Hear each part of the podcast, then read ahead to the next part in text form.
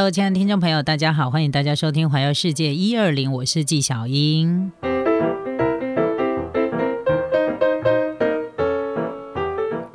今天纪想要介绍是东京的二十三区，哈，对于去过的朋友或没去过的朋友，或者是你可能没有去过那么多区块的朋友，刚好可以趁这个机会了解一下东京。接下来要介绍是台东区，台东区唔是咱那的你拿来带当，请你亲就看，不是刚好都跟我们的台东一样。其实我每次去日本啊，他们有一些地方都跟台湾的地名一模一样，我就会觉得说。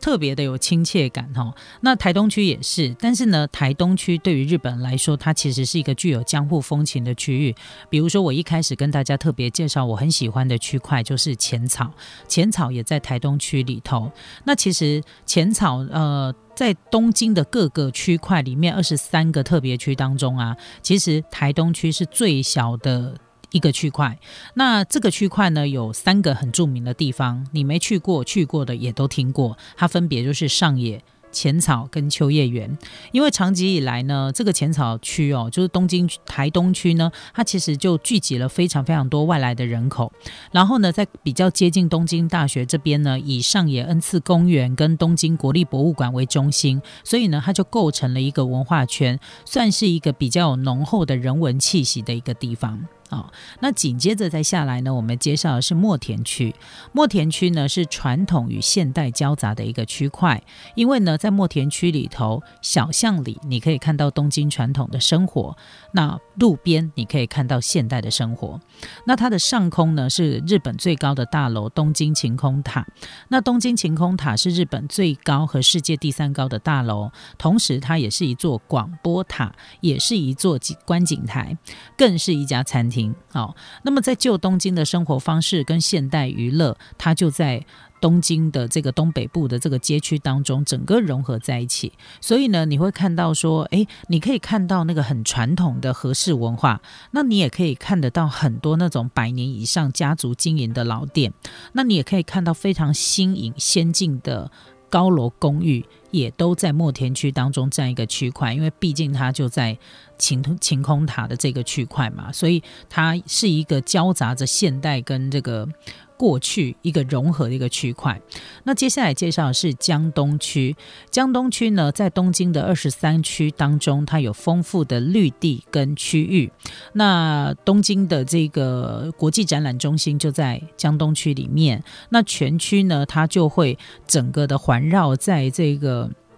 与田川以及荒川之间，那因为这个区内的运河跟桥梁特别的多，所以很多人也把它称之为是水彩都市啊。那接下来介绍的是品川，那品川呢，因为西边可以看到富士山，东京它是比较接近东京湾的。其实品川区它已经离东京的市区，我觉得是已经有一段距离的地方啊。它算是东京的海关区，它在二零零三年的时候呢，就建造成了 JR 东海。海道新干线品川新站，那么让品川呢成为成为了东京圈铁路交通网络的核心啊。另外两个呢是一个是东京车站，那一个是上野车站。所以现在在东京都里头，如果你想要转乘，它比较大大的车站，就什么车几乎都可以转的，呃，比较比较。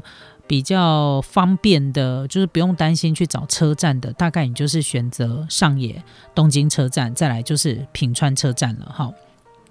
那其实品川呢，它从江户时代开始，其实它就是一个旅客集结的地点。的地点哦，当时他从东京到京都的这个路线上面呢，可以从品川可以直接从东京到京都。那现在品川是东京主要的交通枢纽，而且呢，品川站呢，它连接非常多条的铁路线道，包含了山手线啊，还有这个新干线啊，甚至于可以直达羽田机场跟成田机场的铁路，分别有京急线跟成田特快，都可以在品川这个地方来进行转乘。那接下来介绍的是目黑区。目黑区呢，它其实在东京二十三区当中，它算是一个比较宁静的区域。为什么？因为它刚好在东京城内圈的外围，就是刚好在它那个市中心的那个城下，好这样讲，那吸引了非常多的旅客，还有很多的家庭跟艺术家，他们会选择住在这个地方。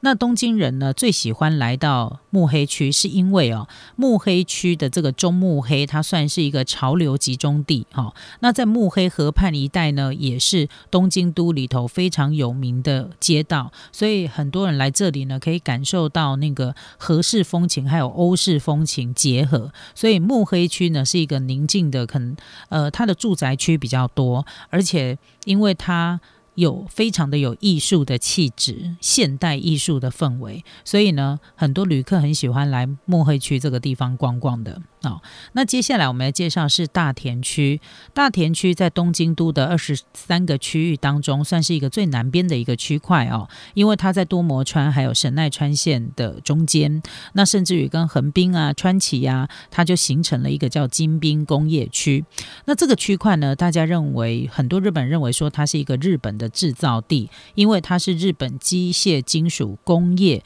最顶尖的加工技术都集合在这个地方，所以。世界知名，哈，那几十年来呢，这里聚集了有高度的工业技术的中小企业，企业大概有五千多家。那机械金属加工业的工厂呢，就占了百分之八十以上，所以呢，不愧为是日本的制造基地啊。那接下来介绍是世田谷区，来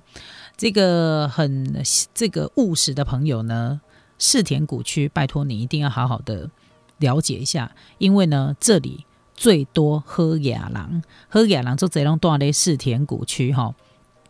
四田谷区呢，在东京都的特别行政区域当中，它的面积属于第二大，人口也是最多的。那其实它是在东京非常传统的好野人都住在这里。那当然，还记得日本的泡沫经济吗？当年的日本泡沫经济的发源地其实也在这里。所以呢，相对于它跟其他的区块比起来，这里呢大部分都住一些企业家、艺人或者是文化名流。喝野狼，接下来当多少叠加？世田谷区，好好的给他记住一下哈。那接下来我们介绍是年轻人的流行天堂涩谷。那涩谷呢，它是一个百货啊、百货公司啊、专卖店啊、饮食店啊、红灯区，就是风俗店比较多的地方。它有浓浓的商业气息。那当然，这里呢也结合了顶尖的时尚跟旧式的时尚，所以你会看到很多那种美式的什么滑板店啊、特殊的小店，然后。那个设计师开的那个有趣的小店，你可以看到不同的设计，所以你在涩谷区，你也可以看到非常非常多的 cosplay。好，在涩谷，真的，你只随便走在涩谷的街头上，cosplay，你真的看到看到你都不想看，而且那个精致程度呢，是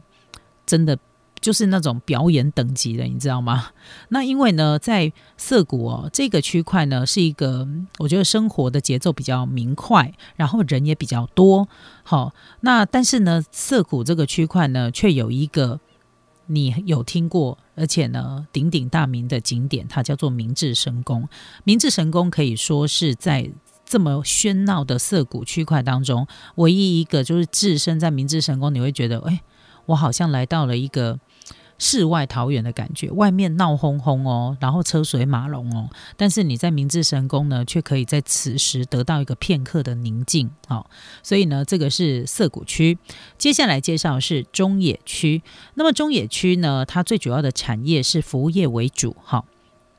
在这里呢，有比较多的就业机会，很多的外国人如果想要到日本来工作讨生活，然后可能你在。自己的条件上面不是那么优的话，会选择到中野区来，因为他们被公认是低层住宅比较多的区块，那他的就业机会也比较多。就是你如果要找那个高级的、很高级、高阶的工作，当然不会在这里，但是比较中低阶、低阶的工作比较多，就业机会就会来到这个中野。所以很多人来到这里，哈，就是呃的。早期呢，来到这个地方呢，也有很多人因为习惯的那种庶民生活，所以也有很多人是定居在中野的。那当然啦，中野区已经变成全日本人口密度最高的低层住宅的区域哈。那甚至于呢，之前相当知名的江歌案呢，就发生在中野区，所以让这个中野区也出名了。对。你知道好事通常大家记不住，坏事大家都记得很清楚哈。那当然啦，不过这个都是呃当初大家觉得它是一个比较庶民居住的地方。不过随着时代的转变，再加上科技的转变，其实渐渐的这样子的印象，大概都是老一辈的日本人比较有这样的印象。其实年轻人也没有那么也没有那么浓厚的感觉了啦哈。那接下来介绍的是山病区，山病区是一个生活气息比较浓厚，而且有很多的社会名流都。都会在这个地方住的一个高级住宅区，而且呢，这个山病区呢，其实它有更多的是有一般住住宅，而且最有特色的是这个地方居然还保留着有四十六公顷的农田，还有两百户左右的农家在这里。每有一个这个高丹寺的一个阿坡舞的活动，大家还记得吗？它是日本的三大舞伎之一，就在山病区。好，那接下来我们介绍的是丰岛区。丰岛区呢是人口密度非常大的一个地方，东京的中国城，哈，池袋也属于在这个区块。那池袋其实是华人工作、社交跟娱乐地方。那池袋有一个重要的特点，就是中华料理店、物产店特别的多，所以呢，很多华人如果来到东京讨生活的话，池袋是一个离不开的一个地方。哦，那接下来我们介绍是北区。北区在东京二十三区当中属于最北端。那这个北区里头呢，总共有十一个 JR 的车站，也是东京都里头拥有 JR 车站最多的一个地方。然后呢，因此哦，要去东京都心的交通，它就变得非常的方便。那当然啦，它也是整个东京二十三区当中比较贫穷的一个区域，因为它交通比较不好，治安也比较不好，外国。人也比较多，那当然流浪汉也会比较多，也几乎都在北区。所以如果你说到东京去啊，要去住在北区的时候，都有很多当地人会劝你说，如果你不是对这个区块很熟的话，就尽量不要来这个地方，有没有？一定会有这样的一个情况跑出来，对不对？所以。北区呢是虽然它 JR 车站非常多，但是呢它却不是一个治安相对的比较好的地方。所以如果不是对东京都的北区很熟的话，这里我也是蛮不建议大家，就是如果旅行的时候去住在这个区块啦。